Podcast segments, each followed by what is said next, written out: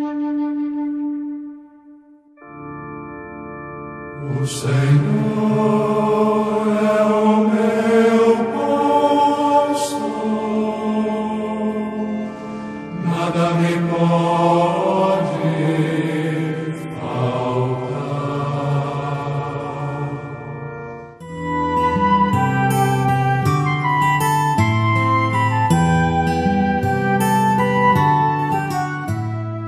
Amados e amadas, durante toda a quaresma subimos com Jesus a Jerusalém. No próximo domingo, entraremos com ele na Cidade Santa. Seremos testemunhas do alarido daquela gente, da festa que fazem para acolher Jesus. Mas somos também testemunhas da hipocrisia da maioria, da infidelidade de amigos, da covardia das autoridades. Entraremos com o Senhor em Jerusalém e com ele subiremos também o Gólgota, o lugar da caveira. Jesus subia para Jerusalém, subia decidido subia para doar-se por nós. Subia para fazer a vontade do Pai. Subia para entregar-se ao martírio da cruz. Também nós subimos nos passos da Quaresma. Avançamos. Estamos hoje na quinta estação desse tempo privilegiado da graça de Deus. As leituras fazem-nos compreender que o nosso Deus é o Deus da vida e liberta o seu povo da morte e suas consequências.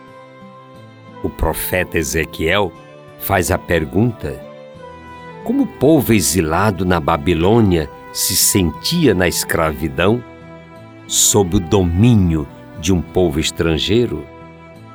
E ele mesmo responde: como ossos ressequidos dentro de um túmulo. Um povo morto, porque oprimido, marginalizado, com seus direitos pisados. O povo está desanimado, sem esperança, porque havia perdido a memória das proezas de Deus, dos grandes feitos libertadores de Javé. Deus, contudo, anuncia que vai abrir os túmulos. Ele é aquele que cumpre o que promete. Ele reaviva, assim, a esperança do seu povo. Levará de volta o povo à sua terra. Tem razão a nossa gente quando diz que a esperança é a última que morre. Precisamos reagir e não deixar que nos roubem jamais a esperança. O Evangelho nos coloca Jesus diante de uma situação de morte. Lembremos de Betânia, a casa dos seus amigos. Lázaro está morto e o amigo está longe.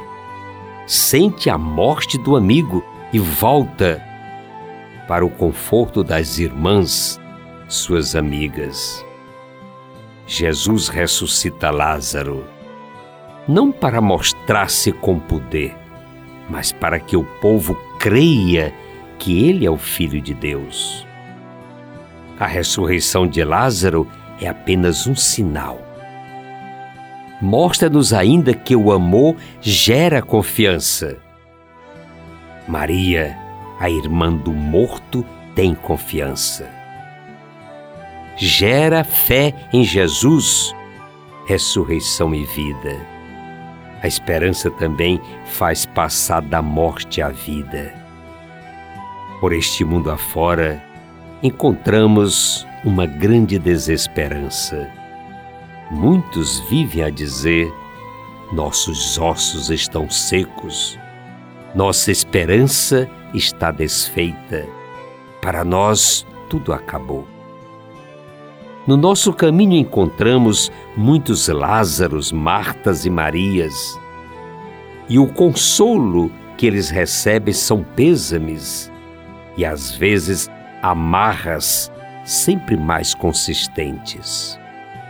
Tudo isso porque uma minoria optou por viver segundo seus instintos egoístas, gerando a cada dia uma sociedade sempre mais desigual e injusta. São Paulo nos lembra, falando aos Gálatas, quais são essas obras da carne? É a fornicação, libertinagem, devassidão, idolatria, feitiçaria, inimizades, contendas, ciúmes, iras, intrigas, discórdias, facções, invejas, bebedeiras, orgias. Enquanto, amados e amadas, o fruto do Espírito é caridade, alegria, paz, longanimidade, benignidade, bondade, lealdade, mansidão, continência. Não temos, contudo, o direito de nos dar por vencidos. Com Deus somos vencedores. Jesus ressuscitando Lázaro mostra-nos que não podemos esperar pelo céu apenas depois da morte. A ressurreição começa aqui, entre nós. Os Lázaros que precisam de ressurreição. Se tivesses aqui, meu irmão não teria morrido. Assim também, meus irmãos, é a campanha da fraternidade. O alimento para quem tem fome é um sinal de ressurreição. Iniciemos os dias grandes, como nossos pais chamavam, solícitos e misericordiosos. Entremos com Jesus em Jerusalém sem medo do Gólgota, porque a nossa esperança nos leva ao primeiro dia da semana, a ressurreição. Muito obrigado.